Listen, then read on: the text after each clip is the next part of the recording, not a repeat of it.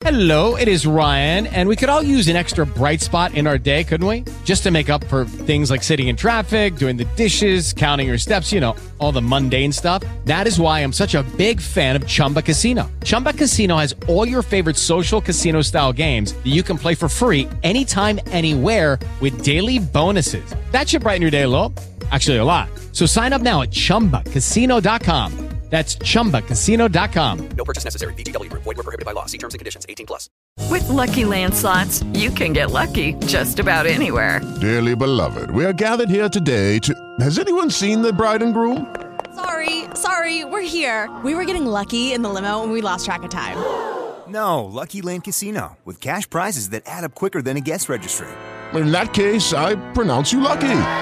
Play for free at LuckyLandSlots.com. Daily bonuses are waiting. No purchase necessary. Void where prohibited by law. 18 plus. Terms and conditions apply. See website for details.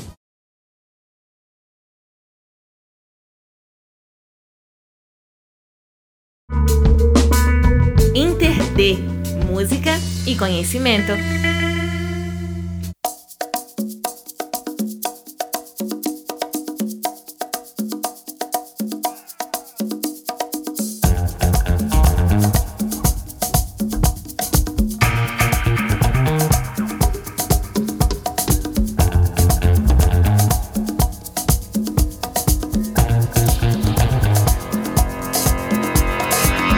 Olá pessoas, eu sou a Deluna e nesse programa a gente apresenta para vocês um novo nome aí do rock nacional, o João Diniz Lira, mais conhecido como Dizim.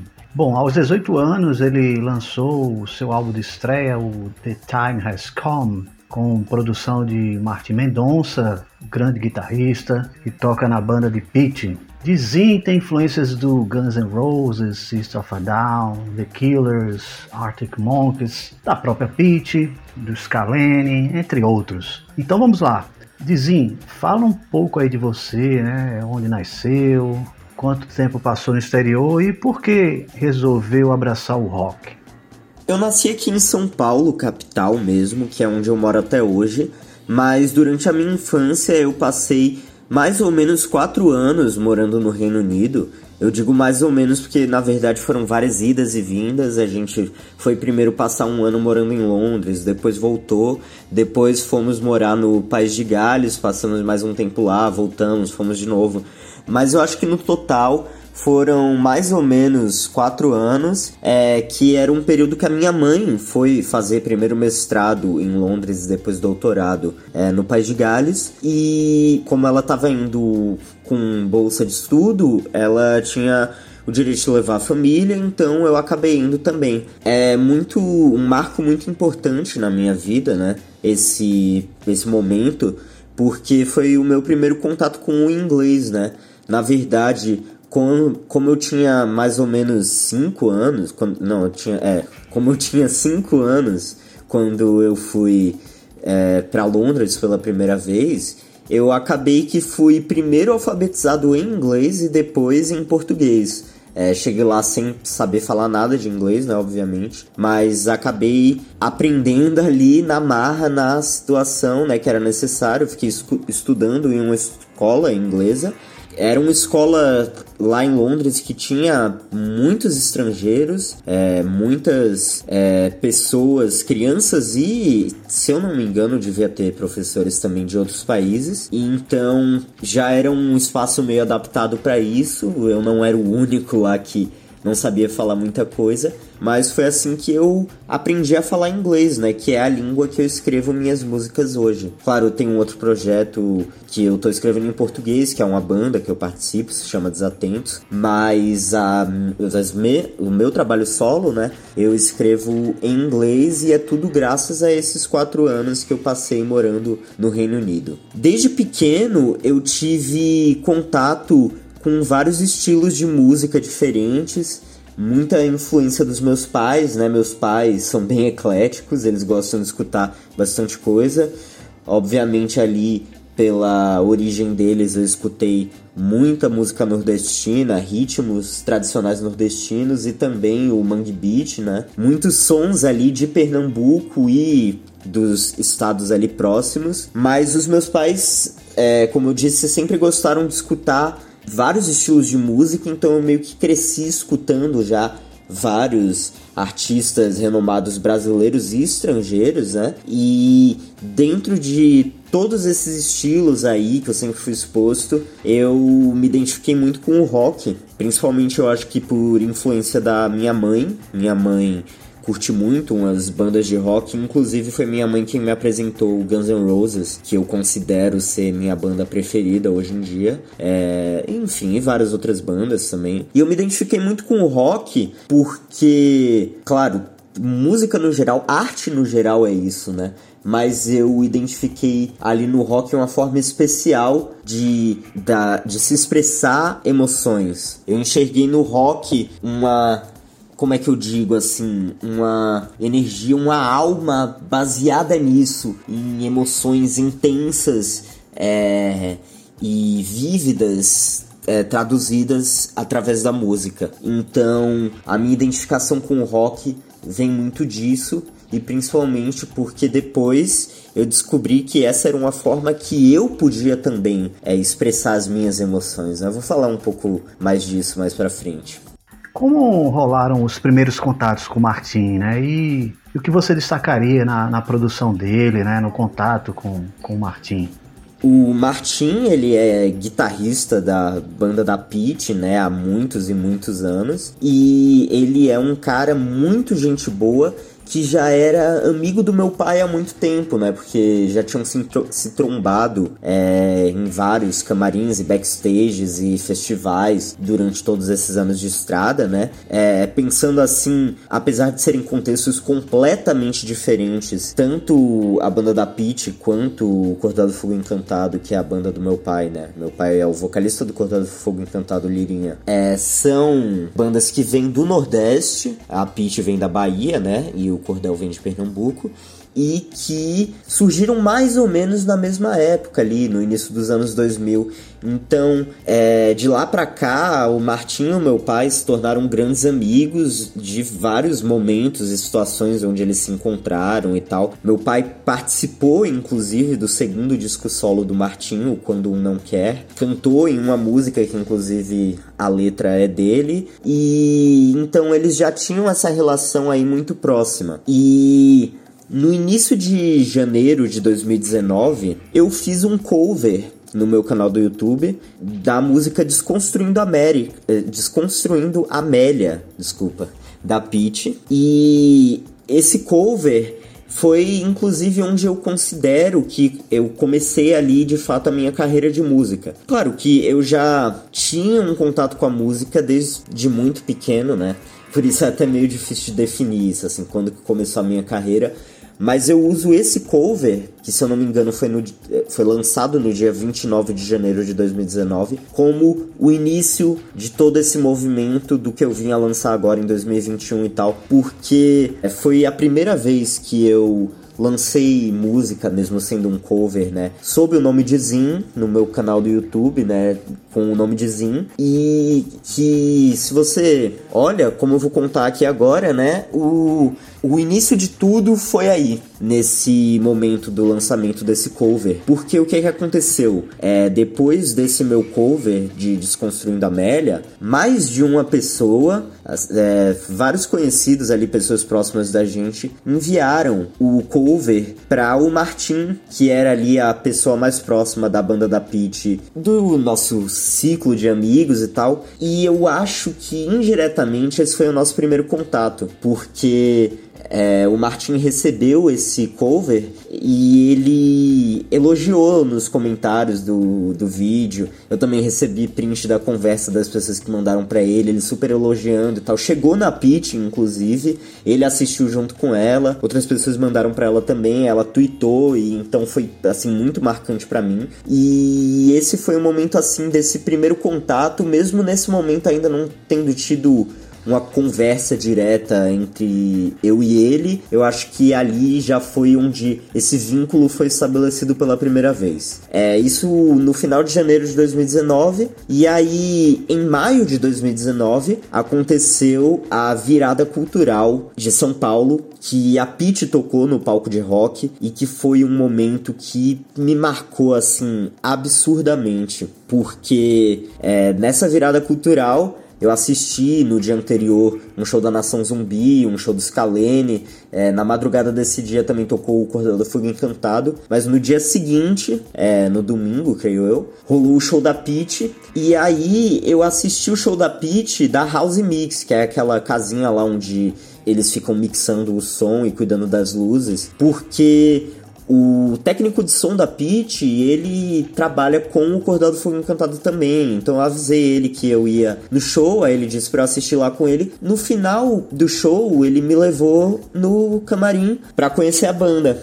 E aí sim foi a minha primeira conversa mais próxima com o Martin, né? Foi o dia que a gente de fato se conheceu. Martin ficou muito, muito emocionado porque ele gosta muito do meu pai e eu mais ainda, né? Eu, assim, abismado, Martin é um dos meus maiores ídolos como guitarrista. Ali a gente teve na mesma hora uma conversa sobre pedais de guitarra e coisas do tipo. E já foi assim, como ele disse, né, em, outro, em algum outro momento, um amor à primeira vista. A gente se deu super bem, marcou de se encontrar depois. Mais pra frente, naquele ano, a gente se encontrou de novo. Eu mostrei para ele uma demo de uma música minha, e assim surgiu Time to Rise, que foi o single que eu lancei no final de 2019. A gente gravou ali mais ou menos no meio de 2019, lançou mais pro final do ano, é que foi o meu primeiro single, primeira música de fato ir para as plataformas digitais, ser produzida de forma profissional e foi produzida pelo Martin. A gente gravou no estúdio Concha, que é o estúdio do Thiago Guerra, baterista da Fresno, que também tocou bateria na música. E esse foi o nosso primeiro lançamento do que viria a ser esse álbum que a gente lançou agora no começo de 2021, né? Então, é, no final de 2019 lançamos Time to Rise, que é a quarta faixa do meu álbum The Time Has Come que eu lancei esse ano. E ficamos de continuar o projeto, de lançar outras músicas, mas aí, como todo mundo bem sabe, né? Em março de 2020, nossas vidas viraram de cabeça para baixo, a vida de todos, né, viraram de cabeça para baixo com a pandemia do coronavírus. E então esse projeto ficou hibernando por meses e só pro final de 2020, uma época onde estava tendo uma queda significativa ali dos casos de Covid, já era um pouco mais seguro naquela época, né? Da, naquela época, né? Antes de piorar tudo de novo, a gente se encontrar e eu e o Martim nos encontramos e percebemos que talvez ao invés de esperar acabar o contexto da pandemia, a gente poderia aproveitar que aquele era um momento mais tranquilo, onde as pessoas não estavam trabalhando tanto, né? Para fazer esse álbum do melhor jeito possível com o nosso time dos sonhos, claro, sempre tomando os devidos cu cuidados e precauções, né? Dentro do contexto da pandemia. E foi isso que a gente fez. E cara, eu não poderia estar tá mais satisfeito com o resultado, porque, poxa, Martin foi um produtor incrível, um excelente produtor. Ele é um cara muito atencioso e que sabe se adaptar a cada projeto que ele faz para só somar. Então, na hora que ele chegou ali no meu projeto, ele já viu o que eram as coisas que eu já tinha definido, não mudou nada disso e só acrescentou, só melhorou. E o resultado foi assim uma coisa que eu até hoje sou muito, muito grato ao Martin mesmo e muito satisfeito com tudo que a gente construiu. Que conceitos é, poderíamos dizer que norteiam o disco The Time Has Come? Esse álbum ele surge de uma descoberta minha dessa coisa que eu citei mais cedo de que do mesmo jeito que eu sentia o rock como um estilo que permitia muito que se expressassem emoções, eu podia também é, expressar minhas emoções, expressar tudo que estava preso ali dentro de mim através da música. Então, é, eu acho que com certeza, como eu já disse em inúmeras entrevistas, está em todos os releases, esse álbum ele surge do momento que eu descubro que eu posso transformar minhas paixões, minhas mágoas, minhas emoções, é, meus rancores, tudo que estava preso dentro de mim, que estava até mal traduzido, em criação, né? E eu fiz isso, transformei tudo isso em música e estruturei esse projeto, e isso foi um alívio muito grande, tirou um peso das minhas costas que eu nem sabia que existia e permitiu que eu depois conseguisse fazer música sem ser necessariamente em cima de emoções que estavam presas dentro de mim. Mas foi necessário fazer isso primeiro e com certeza essa foi a base desse álbum, a base, a, a origem de tudo. Depois, é, eu fazendo, ainda trabalhando no álbum é, e mais pra frente já com os as faixas definidas, quais que iam ser, quantidade de faixas, é, eu comecei a perceber que tinha um outro conceito não intencional, mas que estava ali e estava se traduzindo, como disse o Martin, em cada música aparecia, aparecia de um jeito diferente, que era o tempo. O primeiro single que a gente lançou Time to Rise fala né, sobre a hora da chegada desse meu lançamento e tal. E essa era uma mensagem que eu queria trazer, tanto é que eu trouxe no título, né? The Time Has Come, que é tipo, a hora chegou. É, a letra de Time to Rise fala The Time Has Come at Last, né? Ou seja, cita o nome do álbum sem eu nem saber na época que se ia ser o nome do álbum. A letra de Saviors of This Land, que eu sempre soube que ia ser a última música do álbum, não tinha como não ser, também começa com a frase The Time Has Come. E várias músicas. Human Bomb tem o reloginho da bomba. Várias músicas, a maioria delas toca no assunto do tempo, de alguma forma. Então, no momento que eu percebi isso e que eu percebi ainda a grande coincidência de que eram exatamente 12 músicas que iam entrar nesse álbum, que é o número a quantidade de números que tem no relógio, né? O relógio analógico ali dividido em 12 horas. Vou falar mais disso daqui a pouco. É, naquele momento eu soube que o grande conceito desse álbum, mesmo que não, mesmo que eu não soubesse disso desde o princípio, era o tempo. Pô, fala pra gente aí dessa ideia que você teve, né, de criar imagens para cada música do disco. Então, essa imagem, essa ideia de criar as imagens, criar ícones, né, ali dentro da imagem da capa do álbum, baseados em cada música, ela partiu inicialmente disso que eu falei na pergunta anterior, é sobre as 12 músicas do álbum, né, eu ter percebido essa sacada aí que eram os 12 números do relógio, né? E na hora que isso aterrissou na minha cabeça, por mais que fosse uma ideia meio boba, naquele momento eu me agarrei nisso numa coisa de agora vai ter que ser 12 músicas mesmo, não posso nem botar nem tirar, vai ter que ser exatamente 12 músicas, porque eu queria fazer alguma coisa com isso. Na hora que eu percebi isso, eu já queria fazer um relógio na capa que cada música fosse um dos números, né? E aí, pensando nisso, surgiu a ideia de ao invés de eu deixar os números ali, né, de 1 ao 12, eu poderia fazer ícones que representassem essas músicas em, no lugar onde fica cada um dos números desse relógio, né? E foi isso que eu fiz. E não foi uma missão tão difícil, porque acho que talvez por eu ser alguém, né, eu me eu me formei no ano passado como técnico em multimídia, então eu sou uma pessoa muito é, ligada nessa coisa de design, eu involuntariamente já tinha ali nas músicas anteriores, desde Time to Rise, na verdade, criado é, certos ícones, certos, digamos, mascotes, assim, figuras que representassem essas músicas. Time to Rise tinha o Leme, né? O Leme, que é um relógio. Human Bomb tinha o Homem Bomba, né? Que foi um personagem que a gente inclusive montou pro clipe e tudo mais. Sky tinha o astronauta, Manipulata tinha a placa de pare com a interrogação. Então eu só segui essa linha. Peguei essas ideias que já existiam, não mudei nenhuma dessas ideias. Mantive todas essas ideias, né, que eu tinha ali que já estavam colocadas. Nenhuma dessas músicas eu criei um novo elemento que representasse, porque eu acho que todas elas já tinham esses elementos que representavam muito bem. E aí eu só peguei essa ideia do relógio, dos ícones e tal, e esses ícones que já existiam, e criei outros para cada música, né? O vídeo no YouTube, tanto o do álbum completo quanto das músicas separadas, você vê inclusive o ponteiro do relógio girando é, de acordo com a música onde tá. E eu acho que acabou que foi uma ideia bem legal. E foi daí que ela partiu.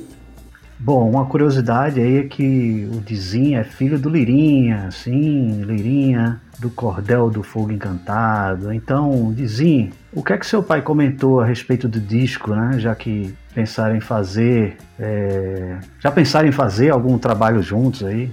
O meu pai, ele foi a pessoa que mais acompanhou esse projeto desde o começo, né? Ele foi o primeiro a conhecer, a ouvir as músicas, é, tanto eu mostrando para ele tocando no violão ou na guitarra ali desplugada mesmo, ou então é, gravando, né? Porque ele foi também quem me ajudou a gravar as primeiras demos que a gente fez lá em 2018, antes de Time to Rise, antes de qualquer coisa dessa, eu já tinha as primeiras ideias dessas músicas. E a gente já foi tentando gravar elas, né? E o meu pai foi quem me auxiliou ali no começo, né? Que eu não sabia mexer é, muito bem nesses programas, nessas coisas. Eu aprendi muito de lá pra cá. Então a gente começou a gravar ali, a gente se ajudando, se atrapalhando e se ajudando, né? Em casa. Ele foi quem me ajudou a gravar essas primeiras demos desde o começo, demos que nunca foram a público. Não sei se algum dia vão